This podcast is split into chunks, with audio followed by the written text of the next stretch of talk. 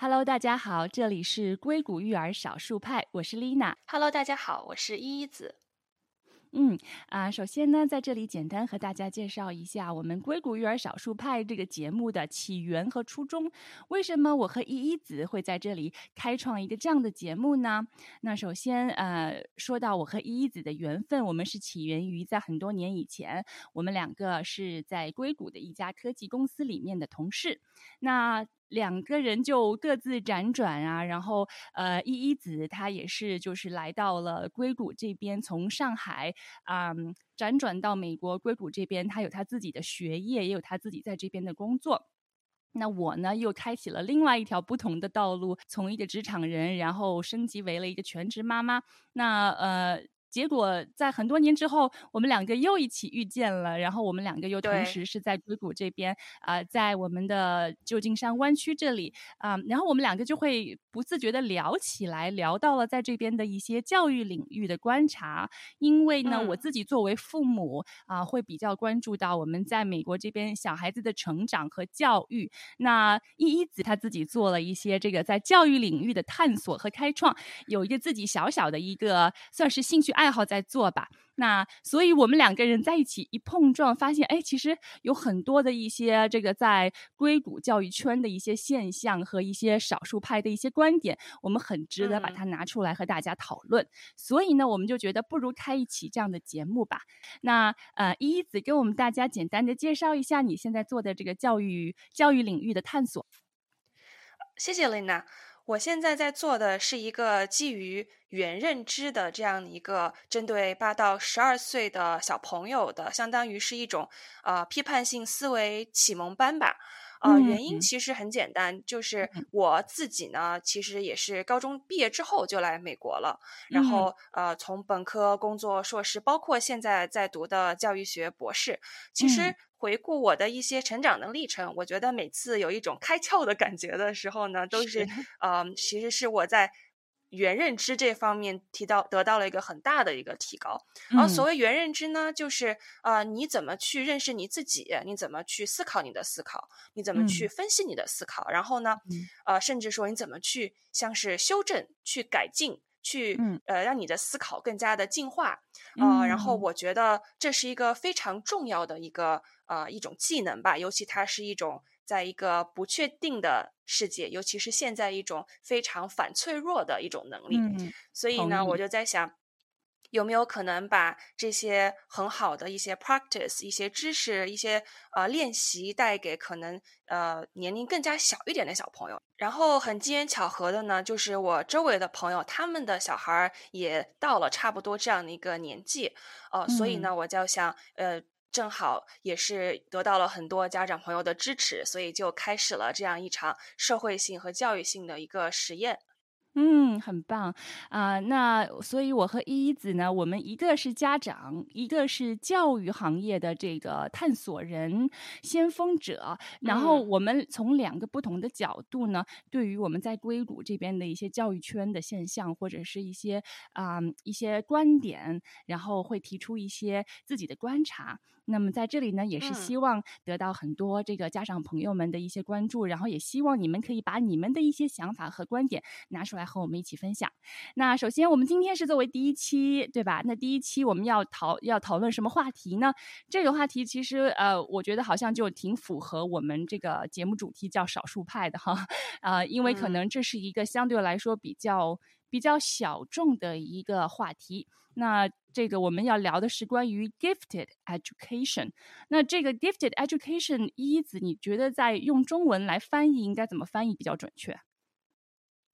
嗯，其实我觉得有一个挺直白的翻译，就是天才儿童的教育。是，呃，因为其实这个。我就是我个人呐，觉得就是天才跟 gifted 这个好像它不是一个对等的翻译，但是呢，如果就是要让大众能够快速理解他在讲的到底是哪一种类型的教育，可能就是我们只能很直白的说这是一个天才儿童教育，对吧？嗯嗯。那么呃，其实天才儿童教育呃说的把它再清楚一点，其实是针对一些小朋友他们啊智商是高于同龄人的这样的一群就是。是智商超群的小孩儿啊。那么对于这一群小孩的一个一个教育，呃，可能是用到一些不同的方法和不同的形式。那今天呢，我们来讨论一下这个圈子为什么会特别就是会提到这样的一个话题。那也是第一，是因为我自己个人的经历吧。啊，就是呃，我自己有两个小孩儿，我老大现在呢就刚刚才满六岁，老二呢现在是呃三岁半，在上 preschool，老大已经上那个一年级了。那其实呃，我们在就是 养老大的时候，在他很小的时候啊，呃，他就是从他作为小 baby 开始，然后我们就发现他各项这个发展和发育的这个 milestone。Milestone 应该就是说他的这个发育发展的里程碑，好像就是比同龄的小朋友要超前。就比如说，像一般来说，很多小朋友他可能在一岁左右他会开始啊学走路啊，或者有一些小孩可能一岁了以后他还没有在走路，他可能要到。比如说要到十三个月、十四个月，这些都很正常，这是一个非常正常的，就是一个发展阶段。但是 我们家哥哥他就是呃，在他九个月的时候，因为我记得很清楚，他基本上每一个 milestone 我都会记录。他在九个月的，就是最后的那一个礼拜。他迈出了人生的第一步，然后他开始学走路，就突然之间他自己就开始走路了。然后，呃，他十个月的时候已经基本上就是满地跑这样子。然后呢，再包括他，呃，从两岁开始，他一岁半的时候就会开始对很多一些就是科学类的一些知识非常感兴趣，而且他的记忆力非常超群。就比如说很多的知识和那个数字和一些字母，我们只跟他说过一遍，其实也没有怎么教他，就是我们就告诉他这个是 A B。C D，然后跟他讲完一遍，或者是这个是什么数字，他就记住了。然后，然后我，但是我当时其实我们没有想太多，因为就觉得哦，他是一个很聪明的小孩，学东西很快。那我们其实呢，作为家长也从来没有关注过什么是 gifted education，或者是什么是 gifted 的儿童，对吧？那我们只是觉得他就是一个聪明小孩，学东西快。然后呢，到了到了他三岁的时候，他那个时候就是。刚刚才满三岁，然后他就有一天，我突然间发现他会，他会读，就是他可以把一本书里面的内容自己独立的把它读出来，就是他可以认字了。嗯，就是刚开始的时候呢，我以为是可能我们给他读过很多书，所以他把里面的内容都背下来了，所以他其实不是认得那个字，他只是记得那个里面的内容。那后来我们就发现说，哎，我们。去外面啊，他看到一些那个广告牌，或者是看到一些标识，他就会把上面的字自己读出来。然后我就才惊然发现，原来他是真的会读哎，他真的是认字哎，呃，然后后来我们就给他去去啊找了一些新的书，就是从来没有给他看过的书，然后我们就把书翻给他看，然后他就把里面的字一字不落的全部读出来了，然后我们就就是我们说原来他真的会认字，就在他三岁的时候，所以我们当时已经觉得说。这个算是超前了吧？这个已经很超前哈，就是基本上在他同龄的小朋友周围的小朋友，没有人就是还能够在三岁的时候就已经开始认字，而且而且你们应该不是说就是你是主动去教他，对对对，甚至说是强迫他，对，是他比较自发的，然后就开始哎怎么。怎么知道了？怎么认识了？对，就是好像就他自己开窍了。我们没有特意的去去引导，或者是就是专门教他。呃，基本上他从小到大就是他对什么感兴趣，那我们就给他提供什么方面的内容。所以其实从那个时候开始呢，就是嗯，我和我老公就开始会关注，哎，那他的这个将来他要去上学呀，那去上什么样的学校会比较适合？因为。他好像已经就是对于一些知识的这个认知已经远超于他同龄的小朋友了嘛，对吧？然后因为他在三岁的时候，他已经可以把一整本那个就是初级叫做 Early Reader，就是他们不是都会按照这个来划分那个就是你读书的级别。那他基本上属于早期阅读者，他在三岁的时候，他其实已经完全可以独立自己来读书了啊。所以，那你如果说他到了四岁或者是五岁，那他去上呃 kindergarten，然后才开始跟别的小朋友一起学 A B C 的话，那么这个可能对他来说是个不合适的教育，那么他就会觉得。这些我都会了，我在这里会很 boring，对不对？那么他就觉得很无聊，或者是他对这个学习就不感兴趣，或者他觉得在学校里面这个时间他没有特别给到他一些很好的呃 stimulation，就是给到他一些刺激或者是一些呃 challenge，嗯，所以呢，我们就会去关注有什么样的学校好像是比较适合他的。那当时其实，在硅谷这边呢。我们也没有太多的了解，我们当时还是完全对 gifted education 这件事情是一个未知，就是完全还是一个没有打开这扇门。然后我们就在那边找，因为我觉得你跟你先生都超佛系的 对，就一直很佛系。然后就是完全对这个领域是一个空白。啊，然后呢，我们就是只是在有一次去一个 preschool fair，就是一个呃，就是在这边会办一些那种呃，像是一个小学，就是一个学前班市场，你可以去那边了解各个呃不同的学校，他们在那里会有一个自己的展台，然后去给你介绍他们学校的理论呐，或者是内容。然后呢，我们曾经有看到过有一所学校，它就是啊，它就打着那个旗号说，我们只是招收 gifted。kids，然后我，然后我们当时说什么是 gifted kids，然后我们也不是很了解，就以为说就是那种天才小孩，智商很高嘛。那嗯嗯，他们对于这个智商高的 gifted 小孩的一个定义，就是他呃，你的你的智力测试必须要达到一百三，这是一个他们入学的门槛啊。所以我们总是就觉得哇，那。那肯定很难，就我觉得应该很少有小孩能达到吧，对吧？然后，那我们当时对于就是呃，我们家哥哥他到底处在一个什么样的水平，也没有一个特别明确的定义。我们只知道他他他算聪明的小孩，但是到底算不算是 gifted，这个谁也不知道啊。所以后来呢，我们就想说，就抱着试试看的心态，就去报名了这个学校。那自然而然，你要报名这个学校，你必须第一步先要去做 IQ 测试。就是这个智力测试。那现在的就是在普遍，嗯，在普遍的教育领域当中，有好呃有好几种，就是可以帮助你做你的智力测试的这样的一些测试系统吧。那基本上一个最常一个最常用的就是那个，嗯。就是它是用一个是几乎在全美国或者是全世界比较通用的，就是就是基本上所有的教育学校或者是领域和机构都认可的这样的一个测试啊，一个比较通常的测试。呃，然后呢，我们就带他去了。他那个时候其实才三岁十一个月。嗯，其实呢，做这个 IQ 测试最低的年龄是你必须满四岁，因为通常来说你还没有到达那个年龄段，你太小了，这个测试出来的结果不会特别的准确。因为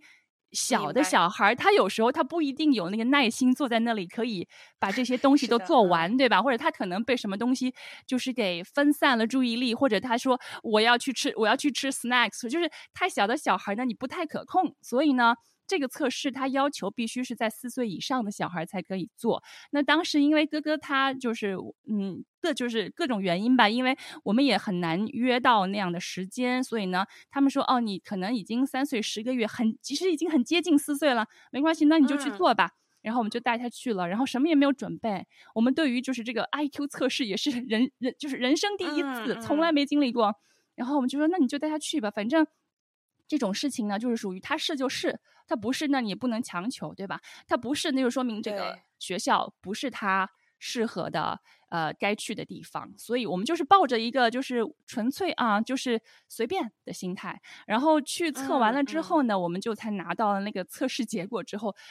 就。还挺出乎我们意料的，因为我们本来想说他是一个聪明小孩，也许 maybe 可能他会达到那个一百三的那个那个呃测试的那个临界线吧，嗯，但是结果是他他的分数是远超于那个分数，嗯，后来我才做了一些系统的呃调查，然后我才知道说，就是在这个 gifted 小孩啊，就是在 gifted 在。I Q 测试里面以 I Q 的这个数值来划分，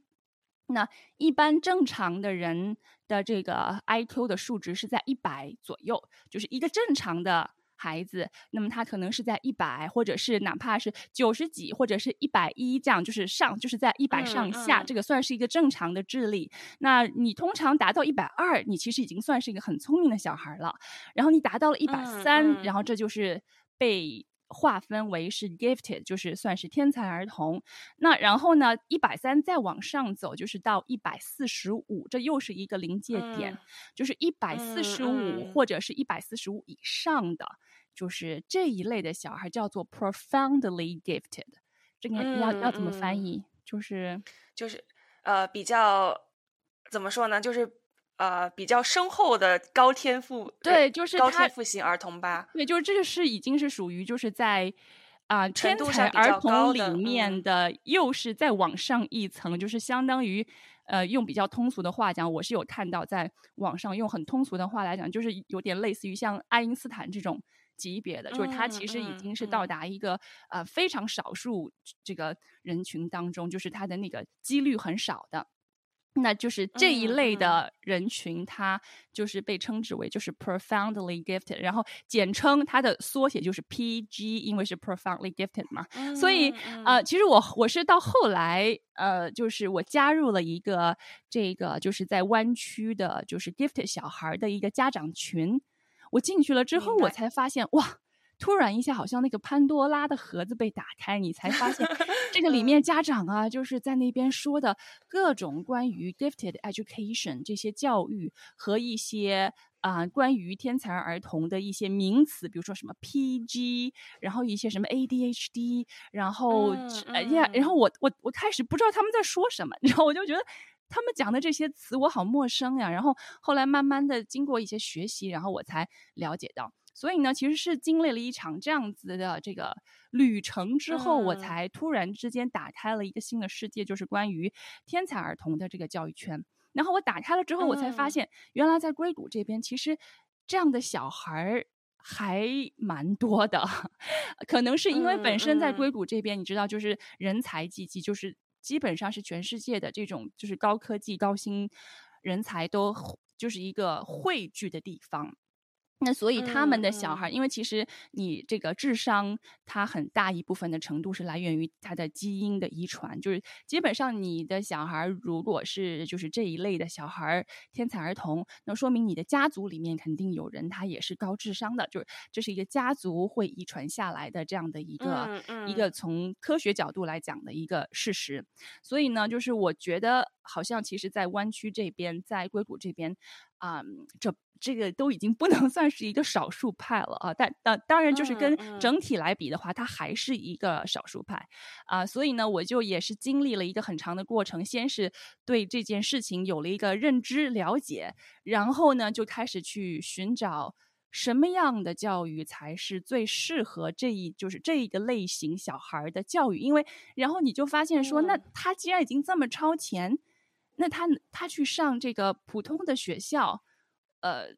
是对的吗？就是这个是适合他的吗？然后你会有很多很多的问题，对吧？然后，嗯，然后你就会开始去寻找到底什么样的学校，什么样的教育是最适合他的啊？然后我就开启了一个这个 漫长的探索天才儿童教育的这样的一个旅程。对，所以呢，今天其实也是把这个话题拿出来跟大家分享，因为确实好像这个在硅谷这边也已经变成了一个蛮普遍的现象。对对，其实我有时候在看小红书的时候，也会有一些家长分享，就是他们在硅谷这边一些呃 gifted school 一些私校小朋友的面试的经历，然后也是提到了呃会有 IQ 的测试，然后可能入学的话，嗯，就是除了有这个测试，可能作为一个呃入门的分，可能还会有一些关于小朋友的面试，关于家长的这样的一个面试，所以我觉得就是我们分享这样的一个信息，包括一些主要还是讨论吧。呃，一些个人的经历，其实我也是觉得可以帮，可以给很多的家长就是提供一些不一样的视角。然后关于 giftedness 呢，其实我我觉得可能有另外一个嗯翻译可能更为贴切一点，就是呃高天赋人群。对，就是说，因为有时候这个这个更合适。对，然后因为有些时候我们想到一天才，可能大家的第一个反应就是可能一个比较书呆子气，然后戴着厚厚的眼镜，然后远离人群的这样的一个人。但是，但是实际上不是的，就是说在美国，它有一个关于高天赋儿童的一个国家的那种，就是一个呃全国的这样的一个。叫做什么呢？联盟吧。嗯然后他他们对这个有一个比较统一的呃一个定义，就嗯是说呃高天高天赋的儿童呢，首先他是可以。他肯定是来自于，就是他的，他不是一个单一的一个背景，就是也是所有的呃，就是种族、人种，然后文化，包括经济上的一些呃分呃不同的背景，都会出现高天赋嗯型的这样的一个儿童，而且。其实面对高天赋型的儿童，他他他一般来说，他是在一些比如说呃领袖气质啊，然后他是在一些智力上面，他是一嗯。些在社交的展现出来，就是那种社会能力方面，他嗯。可能跟他的同龄人相比，他会有更高的一个呃一个分数吧，或者一个标嗯准。呃是，但与此同时呢，他也并不是说所有的高天赋型的儿童他都是呃长得或者他的行为啊、都是一样的，因为对于天赋的定义其实是呃其实首先它是非常非常多元的，是，呃，而且就像就像你刚刚提到的，就是说，嗯，因为他可能在某一方面的天赋特别特别的高，对，嗯，但他相对来说，他可能在另一方面，就说他可能就呃怎么说呢？就可能说他他对世界的认知达到了一种极点的时候，他可能在另一方面的表现就可能会跟我们呃。更普通的人来说，会有一些呃不匹配的地方，所以其实大家就是会会联想到那个电视剧，就是那个呃大爆炸里面的那个哦，对对 Sheldon 的那种，大家会 很容易联想到他那种类型的，是不是？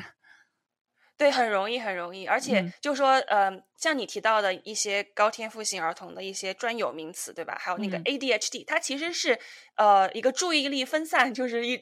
大家会把它认为是一种呃多动症啊，或者说一种症状。但是实际上，我觉得很多时候要我们要分清楚哪些是，比如说这个人他内在的一个感受，有一些是他外在表现出来的行为。对，就我觉得这还是呃还是很不一样的，没错，所以真的很难很难。刚开始的时候，我接触到了这样的一个概念，并且呢，知道我自己的小孩他是这样一群小孩的时候，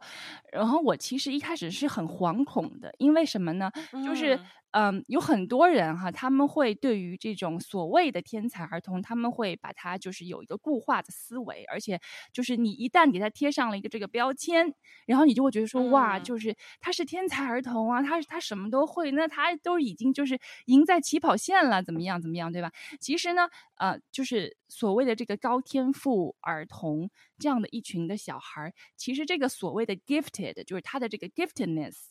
其实它不是一嗯个 privilege，、就是它不是说就是上天给了你一个这种这种特权，好像你就可以什么都拥有了。嗯它只是一个就是一个不同的学习需求而已。就是这一群嗯人，他的学习方法跟他的学习需求是不一样的。就是我们必须看见的是，不是他身上的这个标签。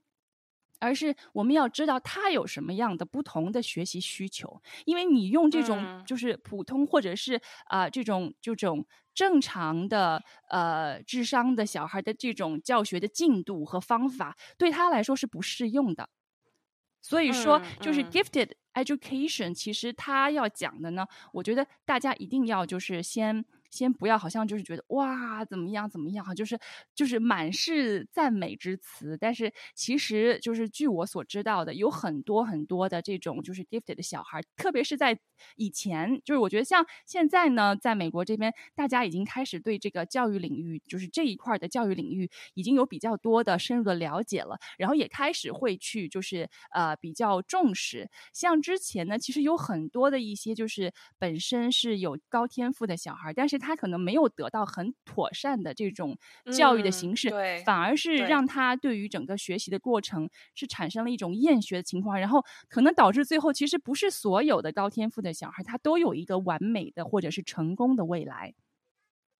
嗯，我我非常同意，而且我想稍微延展一下，就是说，嗯呃，虽然我们这边说的是高天赋型的小孩儿，呃，但实际上就是依照智力的划分，可能比如说，我们就以 IQ 为基准，可能在一百二十、一百一十左右这这些小孩儿，他他也会有他比较呃特殊的一些学习进度的一些要求，对吧？对，所以其实很多时候，如果再放大点儿，可能就是说，哎，教育到底能不能够呃定制化，对呃等等之类的。对，其实呃，就是你说到这个，比如说智商通常在一百一到一百二的，因为其实我是 后来看到，就是在这个家长群里面，是真的我。学习了很多信息。那其实就是关于嗯这一群的小孩，其实有研究显示说，你智商在一百二。或者是一百一这样的小孩，他其实被称之为就是 high achiever，就说其实这样的小孩嗯他反嗯而更容易有成就，因为他可能没有这种就是高天赋的一些这种嗯包袱也好，或者是因为他的思维方式其实还是还是就是他会他会就是他是聪明的，但是他又没有说好像已经到了另外一种不。不同的境界，然后对于世界的认知和感知到达那么一个不同的境界，所以他其实是更容易在主流社会里面能够取得很高成就的这样的一群人。当然，就是说嗯这个嗯是每一个案例会不一样嘛，就是它不是一个绝对的，但是呢，这是经过一嗯些调查出来，所以呃。绝大多数的一些人，他们会把就是一百三以上的，就是这个 gifted，特别是一百四十五和一百四十五以上这个 profoundly gifted，就是这一群人，他又会嗯嗯就是他又会更难，因为啊、这一群人就是你相当于是说你的智力已经是在一个非常高的就是这种，那么他对于世界的感知，他对于呃知识和信息的这种消化。是你无，就是是我们正常人你无法去想象的一个一个、一个嗯方式嗯来的，所以呢，我们就是说要了解和作为家长，我觉得要了解和学习啊、这一群小孩儿他们的这个思路是怎么样的，你了解他的学习需求，然后可以针对性的给到他和满足他这一方面。那我觉得就是一个好嗯的事情，对，所以呃，就是所以我就会觉得说，其实真的，我当时知道了之后，我其实还就是会挺担心的，因为对对一方嗯面是我突然之间觉得我自己好像变成了一个喜一个少数派里面的这样的一个家长，因为我周围不太有。我的家长朋友，他们的小孩是这样子，所以我其实很难找到有共鸣的家长，我可以去跟他分享，然后去跟他嗯。讨论，然后我又不太好去提跟别的家长说我小孩是是什么 gifted，、因为我又觉得好像是嗯。在炫耀，你知道，所以就是我我嗯就是当我加入进去了这个湾区的这一就是这一类小孩家长群了之后呢，我才终于觉得，哎呀，我找到了很多的知音，因为这些家长跟我在经历嗯同样的事情，他们有同样的困惑、同样的矛盾、同样的纠结、同样的啊、他想要知道我怎么样做可以帮助到我的 gifted kids，我怎么样可以帮助到他嗯们去、去满足他的学习需求。那所以我们这群家长就。就会开始就觉得有一种找到组织的感觉，真好，呃，我觉得真好，而且同时，呃，虽然其实我我现在还不是一个妈妈，对吧？然后我我我从一个就是说，呃，我我另外一个视角来说的话，就是听你的分享，让我觉得其实父母真的首先都是。非常为小朋友着想的，然后嗯。每个人的小孩儿的情况都不一样，所以其实嗯。咱们烦恼的事情也会有不不一样，而且就是说父母都是思考的，我怎么为我的小孩儿能够提供更好的一个这样的一个发展的一个基础，所以其实。我你当你提到就是说你在为你家哥哥，包括你家妹妹，其实你会做很多的记录，然后这个真的是呃让我觉得非常的深受启发，就嗯。是呃很多时候我们可能会觉得养就其实对于成年人来说就是哎日子就这么过呗 就是觉得一日复一日的那种感觉，但是是呃一旦我们开始去。把我的主观的感受通过一些呃可能自己设立的一些日期、一些数字设立的一些标准、一些板块开始呃外在化了之后，它其实能够给我们提供一些呃客观参考的依据，其实对像就变成了我们给自己是准备了一个呃第二大脑或者说嗯第二视角，然后来反、嗯反思自己，对吧？对，那其实我觉得，其实对小朋友来说尤其重要，因为其实当我在做一些关于呃这个高天赋型儿童的一些呃简单的一些研究的时候，我就发现，其实像老师的角色也非常的重要。没错，呃，就像怎么去教这个小朋友，其实就跟家长一样。然后我觉得有一个非常相同的一个点，就是说，首先你得去有一个嗯、呃、非常好的观察力，你得去。发现这个小朋友的一些行为，他的一些嗯说话，你才能够说我能够给他提供什么。那如果我们很多时候都是比较呃，就这方面的信息不够的话，其实也很难去做出最好的一个决定和选择。是没错，呃，那个我在继续说之前，跟大家也要再呃，就是道歉一下，因为可能你会在背景里面听到一些小孩的杂音，因为 我们家两个小孩今天也都在家，如果有一些奇奇怪怪的噪音的话，希望大家多包涵呢哈。啊，这个是做妈妈不容易，就是又要 上得厅堂，下得做播客，你知道，就是在这种忙里偷闲当中还要做播客。对，其实呢，嗯，为什么想要把这个拿出来，就是跟大家分享呢？主要也是因为我。就是自己接触了这个圈子之后，和这一块领域的教育之后呢，其实我发现非常有必要。一方面呢，是希望可以呃给到在外面有一些有同样的有这种高天赋小孩的家长们，哎，你可能会觉得说，原来我不是一个人，或者就是我希望可以可以给到你们一些呃怎么说是嗯。照明也好，或者是让你知道，哎，我们可以把这些信息拿出来分享，然后可能可以给到你一些启发也好。同时呢，可以让一些就是不是这个领域的这些家长，可以对这个领域呢，这个少数派的领域稍微有一定的了解和认知，然后不会再抱着一种固有的思维来去来去看待这个领域，对吧？我非常同意。对，呃，因为其实就是说，我会发现说。就像你讲的，就是老师的角色很重要，但是为什么有很多这种高天赋的小孩，他没有办法在一些普通的学校里面能够得到相应的呃，能够就是最适合他的教育？就是嗯，其实我也不知道，就是你应该知道，在加州这边，他们其实会有一些这种呃规定，比如说这个公立学校，他们是反对。就是这种叫做 differentiation learning 啊，就是区别对待的这种教育，他们必须要确保说每一个人是平等，他们接受的教育是一样的，对吧？然后，所以呢，其实呃。基本上你应该不太能够说你的小孩在里面可以得到区别对待。你让老师给他哦，因为他比较超前，你可不可以？你可不可以给他一些相对来说比较 challenging 一点的、比较超前的内容呢？你是不是可以就是不要让他呃，就是跟所有的小孩一样学一样的东西呢？对吧？这个其实就是说，好像目前在一些公立学校呢。基本上不太能够得到，这也是为什么就变成了这一些就是高天赋小孩的家长，你就发现你的小孩就没有办法去这些学校了呀。那然后你可以给到你小孩这种区别教育的这种学校呢，又特别少。那么据我所知道，就我的了解是，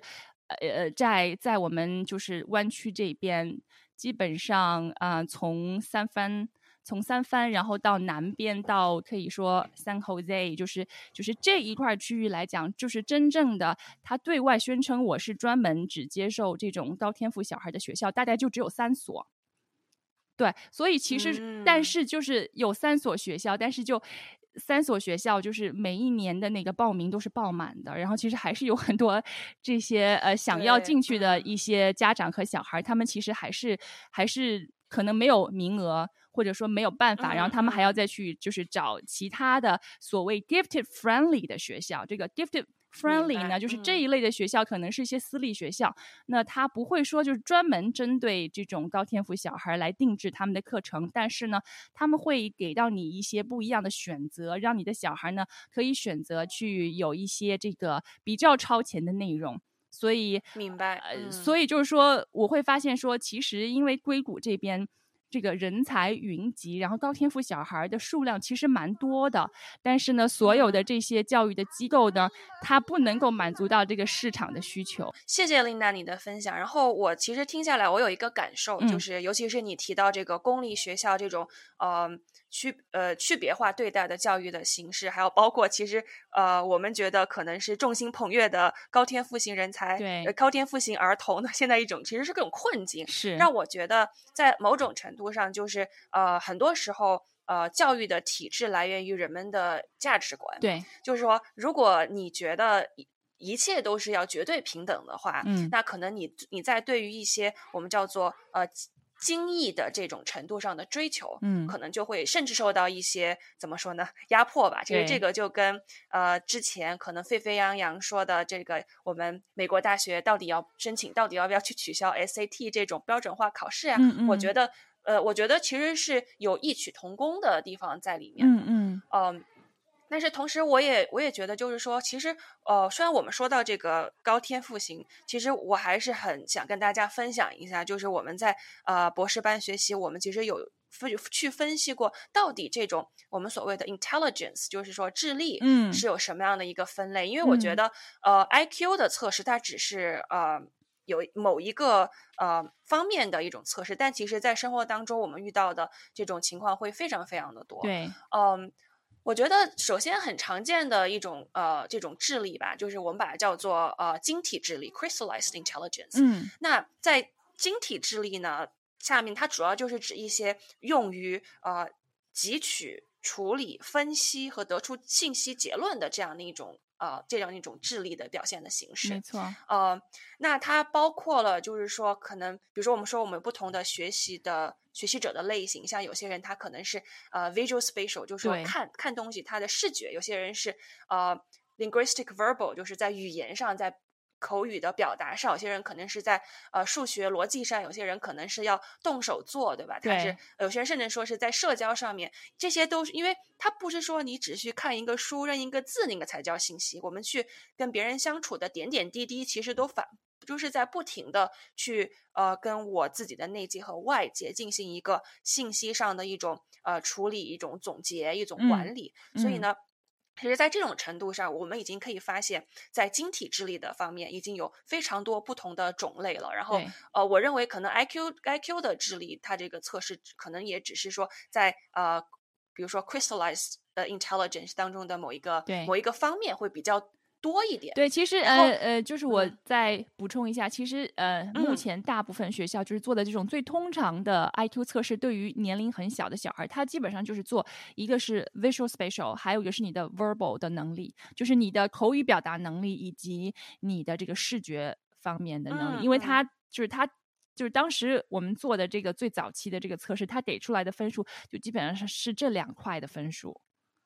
嗯嗯，明白，谢谢琳娜你的补充。嗯，呃，然后跟这个晶体智力也不说相对吧，就是它的另外一个视角，我们把它叫做 fluid intelligence。嗯，呃，就是流体智力。嗯，那流体智力呢，就很好玩的一点就是说，哎，流体对吧？它就是不是一个呃固定的一个形态，流动的。那这种对它是流动的。那你想什么是流动呢？就是一些呃关于思考的思考，就比如说呃 pattern recognition，对吧？就是我去。看一个结构是怎么样去发展的，嗯，呃，我可能要去找到我要我要怎么很快的给一个事物进行一个分类，对，我要怎么去呃解决一个问题，对，problem solving，对，我要怎么去呃 reasoning，那个 reasoning 就是说我要怎么去进行一种呃理论分析推理，这个跟单纯的逻辑还是呃不太一样的，嗯嗯嗯，呃，甚至我可能要去呃自己去。生产，我自己要去改造，对，我要去呃去进行一种 manipulation，一种操作，对，对于不同的新的信息，在及时的这样的一种情况下面，嗯，所以这种流体智力呢，呃，我觉得可能我们更多的讨论好像是在成年人这样。的一个阶段，但实际上我觉得在少年时期啊也是非常重要的，嗯，呃呃，那其实。说到这儿，我们就会发现，我们在很多时候对于智力的培养，不不是简简单单的，我要小时候要背多少首唐诗，没错，我要几岁识得多少个字，可能可能，包括我想分享这些信息，也是希望给大家提供很多的思路，就是说，呃，我们有很多的很多种方式去帮助我们小朋友的成长，嗯，我们想得到一种多元化的一种前提之一，就是我们得有。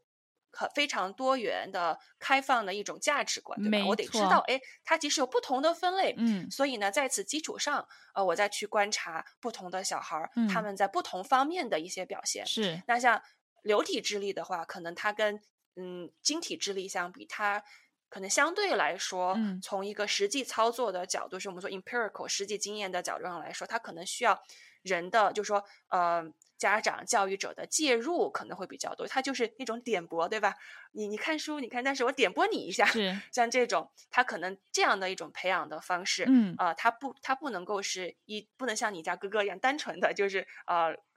通过，哎，他可能有一天，哎，就懂识识，就是知道这个字什么意思，可能还是有很，还是有一定的区别的。嗯嗯嗯，对，其实。一子刚才就是给我们做了很多这些专业方面的科普和这个分析啊，确实是这样。其实我作为家长来说呢，我我会发现，就是你一旦知道自己的小孩他是哪一种类型的学习者了之后，你就会开始，哎呀，我要赶紧去充电，然后我就去去看各种关就是关于这方面的一些信息。嗯，那其实在我觉得在硅谷这边，就是我会观察到的是。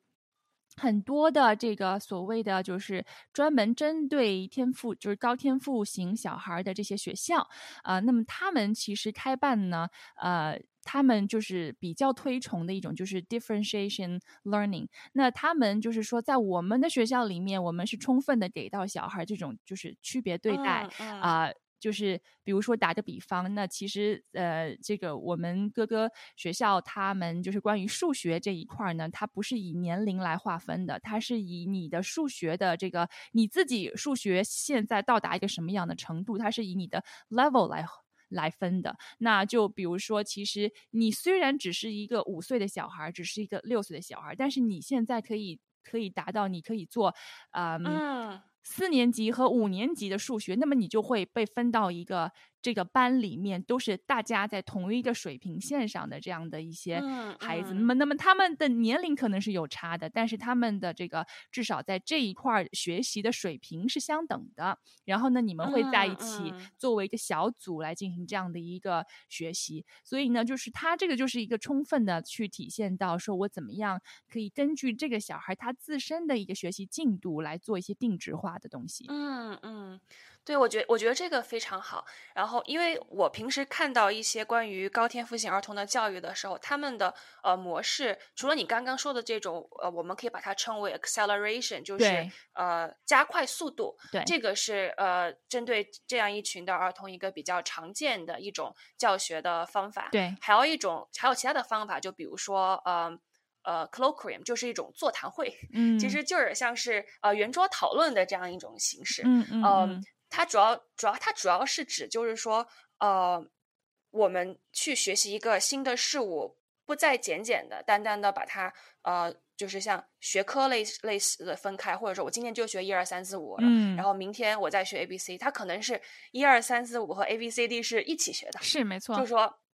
对，然后它同样的一种科目，它可能会用不同的方式，对，但是它会在同一个时间段，对，去跟。呃，去进行一种呃不同程度上的组合，所以其实回归到我们对于智力的一种分类，你就会发现，它可能就是在对于信息的管理和它的呃重组上面进行了再一步的这样的一种加工。对，还有一些，嗯，还有一些，比如说像是呃 enrichment，其实它这个就像是 兴趣班一样的一种形式，但是它可能就是说，嗯，把。不同的小孩聚集在一起，然后他们可以就是说从彼此身上去学习，去有一些，既然就叫既然都叫做 enrichment 嘛，就是在已有的这种嗯基础上面，把它再一步的提供更多的这样的一种信息。所以其实我觉得啊，就是某种程度上你会发现，哎，这个好像跟我们呃国内外讲的一些啊所谓的鸡娃这样的一种推 娃这样一种模式，其实还挺相似的。嗯。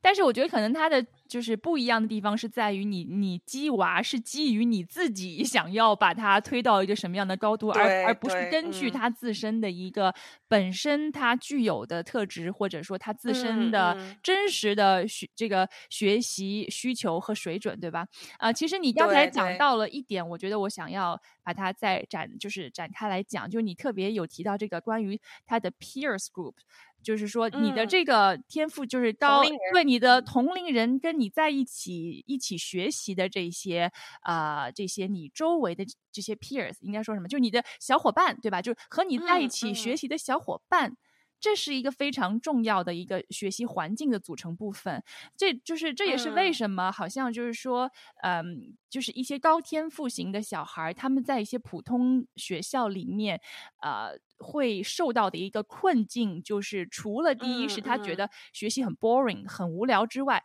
第二是他在那边找不到可以跟他有这种心灵相通的朋友，因为非常理解，对，就是这个就是说。好比你知道，像我们成年人，你交朋友，你会觉得你跟这个朋友之间有 connection，是因为你们俩之间可能价值观呢，或者是认知水准呢，在同一个水平线上，对吧？但是当你和一个就是你的 智力或者是认知完全是在不对等的一个状态下，那那你会发现，你跟这个同龄的小伙伴，你很难建立一个 connection。你会发现你自己是很孤独的，因为你在里面就是你可能找不到。这个就是呃，跟你有相同兴趣的小朋友，或者是你已经在开始读《哈利波特》这样的书了，对吧？然后，但是你周围你找不到一个这样子的伙伴，可以跟你去分享，或者跟你去讨论，可以跟你在同一个认知水平线上，大家可以进行一个思想的碰撞。所以呢，你就会常常觉得我是在这一群人里面，我好像是个异类。对吧？他就会觉得我就是我没有归属感，所以这也是呃为什么就是有很多这个就是我进入到这个家长圈里之后，有很多家长他在 debate，就是他在他在辩论说，这个高天赋小孩一定要去高天赋学校吗？这是一个这是一个必须的选择吗？因为有一些就是也有一些家长他说到案例是说，哎，我的小孩是高天赋小孩，但是他就在一个普通的公立学校，然后他的那个老师很不错，然后有给到他一些 acceleration 的一些 project 或是怎么样，他也就是发展的很好。所以呢，呃，不是说所有的小孩都是一概而论的，但是就是大部分的这些高天赋的小孩，是不是他只能去高天赋学校才能得到他呃最好的教育？这个是一个就是大家在讨论的话题。对对，呃，我觉得这个是一个呃非常好的一个呃话题，因为我的感受就是说，其实你刚刚给的例子，包括你家哥哥的例子，我觉得还是很大程度上取决于小朋友本身的体验是怎么样的。嗯，因为我我记得我曾经，我记得你曾经跟我讲过，就是你家哥哥会觉得哦，这个太无聊了，嗯，对吧？就是可能有一些小孩儿他。他对于我们叫做呃 intellectual challenging，就是在智力上的一种挑战，智力智力上的一种刺激的要求会比其他的小孩更高。是，那有的小孩他可能是对于呃，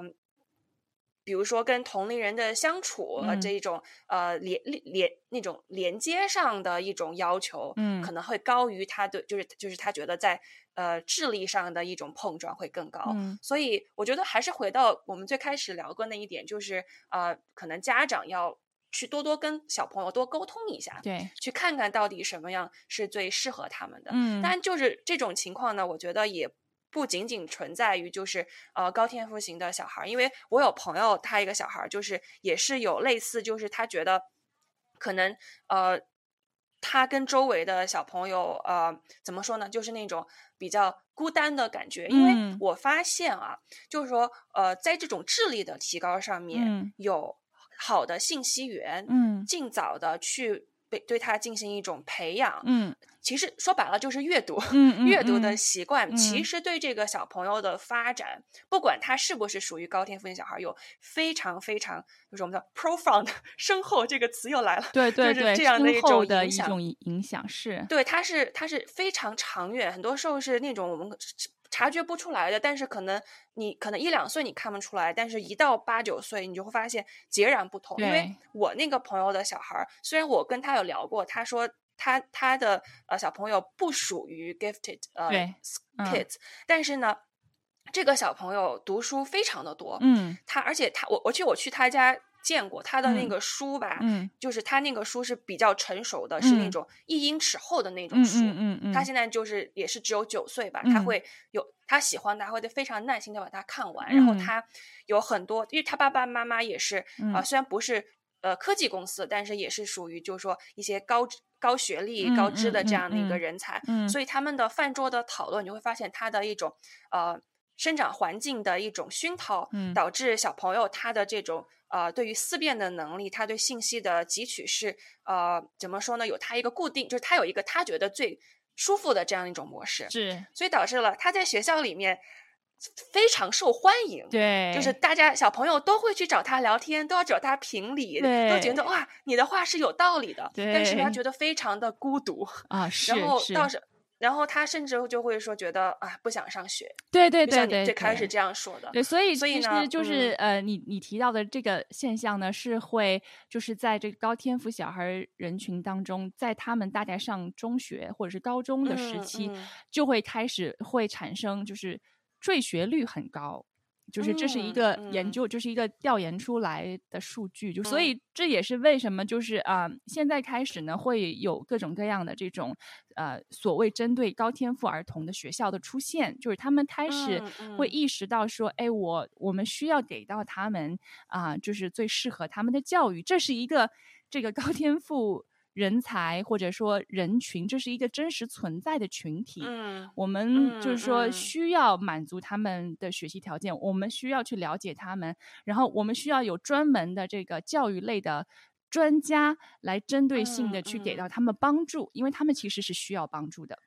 嗯，对，呃，你也会发现当中掺杂着一些家长，就是那种我觉得是属于就是鸡娃类型的，就是推娃型推娃型的，对，就是就是说，其实好像变成就是高天赋类型的这种学校呢，因为它一个很好的定制化的这种教育，它给到你每一个小孩一个非常高的关注度，对吧？所以呢，这种教嗯育当然就是好像就是很多家长很趋之若鹜，觉得哎呀，我也想要我的小孩，然后那我想要推我的小孩，呃，我觉得他也很聪明，就是因为其实你在没有一个很明确界定的时候，其实这边真的我觉得 聪明的小孩真的很多的呀。然后你会发现嗯每一个嗯小孩有他自己的一个非常呃有天赋的领域，对吧？那嗯，所以会有很嗯。多的家长，他们就是会会就是很想要就是去推娃，然后他们就会去去关注很多这方面学校的一些信息，然后报名率特别的高。啊、当然就是说这一点呢，也还是就是我的观点是，我觉得就是每一个家长要要客观的去看待你自己的孩子的一个呃真正嗯的进嗯。度的情况，对吧？就是说，我觉得你的孩子他最终呢，你需要帮他找的是适合他的学校，不是找最好的学校，所谓的最好学校。嗯嗯明白明白。其实这个就跟大学申请有非常大的一种相似度吧。其实我觉得，呃，比如说华人的家庭，他之所以这么想去，比如说像去高天复兴学或者嗯去私校，对是因为我们的亚亚洲的价值观认为教育是一个非常重要的事情，它是一个非常好的投资。是所以呢，我们真的是挤破头也要去，就是呃，就是为了这个小朋友的呃未来，我觉得这是一种去追求最好，甚至说某种程度让它变，它这个最好变成了追求一种安全网，对呃的 safety net 这样的一种呃怎么说呢？可能有些时候它的边际效应反而是递减的，没错，没错，因为其实嗯你说到这一个现象也是真实存在的，就是其实我我们家长圈里有也有发现有一些这个啊、就是高天赋型的这个。学校里面，你然后你会发现，怎么那一个班里面全部是亚裔的 学生，基本上不是中国中国家庭，就是印度家庭，就是嗯好像就是嗯这两大人群，就是占了一个非常大的比，就是一个比重的成分。嗯啊、然后还有就是，据我所知道的是，其实有一些家长，嗯、就是一些亚裔的家的家长，就是我知道的啦。然后呃，他们让小孩去报名这个高天赋学校，那么他们需要去做这个嗯、IQ 测试。那么他嗯们会嗯提前去网上或者去寻找一些这个 IQ 测试的题目，拿回来给小孩儿提前在家里做练习。嗯嗯，那因为其实你嗯知道，其实有一些题目，嗯它其实是通过不断的练习小孩的记忆，那么它其实是是可以达到，就是可以去嗯让他的嗯那个分数提高的。就这个，我其实又是太会，就是太会应对考试了，你知道吧？就是他们太知道怎嗯么去拿高分这件事情。但是呢，就是说，嗯嗯就像你讲的，我觉得其实这也是一个啊、就是不可以太功利性吧，因为毕竟我觉得你的小孩他需要的是一个适合他的环境，对吧？就是明白。对，讲到这说到这儿对，对 对，其实说到这儿，其实我觉得这这是一个呃非常有趣的，就非常具有讽刺性的一嗯种表现吧。就是说，呃，你看到这么多就是印度裔或者亚裔这样的一种族群的分布，其实回到我们之前说的公立学校，它拒绝差异化的教学，对，其实就是因为卷不动啊，就是因为你明白吗？就是是说，当你特别卷的时候，你比如比如说亚裔特别卷的时候，你就会发现可能在。比比如说加州大学的申请上面，它会有一些配额，对吧？嗯，它就即使你亚裔非常优秀了，但是你的配额就这么大，所以就变成你们内部在决。那所以其实或就是反而亚裔他是受到了某一种制度上的一种压迫的。然后你再看这种呃天赋型的私立学校，正是因为亚裔的太多了。所以他也有配额，对吧？他也是要追求多元化的，对，没错。所以这个时候，白人或者说非亚裔开始受益了，对。所以反而你想去得到了一种公平的这这种追求上面，可能你会发现，哎，又有一种非常有趣的现象发生，它反而就是开始相互矛盾，好像这种无限循环 会继续会继续下去。嗯，对。对，其实你讲到这一点，然后我也是发现一个很有趣的现象哈，就因为特别是像我哥哥他们班，因为其实就是这个追求多元化，我发现是美国教育领域的一个文化来，就是他们其实是希望班级里面它是存在多元化的，特别是一些私立学校，我觉得他在录取学生当中，他会去看的就是从呃性别、年龄和种族来讲，他想要去取得一个平衡，所以呢，这样的就是在班级里面就不会出现，比如说男生特别。多女生特别少，或者是这个呃白人特别多，亚裔特别少，就是他他是想要去通过就是他自己来呃录取学生，然后去做一个选择，然后去让整个班级的这些嗯怎么讲，就是多元化是能够达到一个最理想状态的。然后，但是但是肯定我们两个都是非常赞同，就是说所有。都是要平等对待的，对吧？尊重彼此的不同和相同，还有肯定是非常维护多元化这样的一种状态。是是没错。所以其实嗯，就是再讲回到这个嗯呃高天赋儿童教育，那我觉得它其实也是算是多元化的一个表现，对吧？因为你每就是每一个小孩是不一样的个体。其实说到底，就是高天赋小孩只是在。众多学习者类别当中的某一个小类而已，然后少数派，然后在某种程度上，我们所有人都是一种少，在不同形式上都是一个少数派。呃，当我们有足够多的呃，就是说，首先对于很多事情得有足够多的理解，然后我们发现，哦，原来我有很多潜在的一些天赋和优势，然后帮助我们每个人都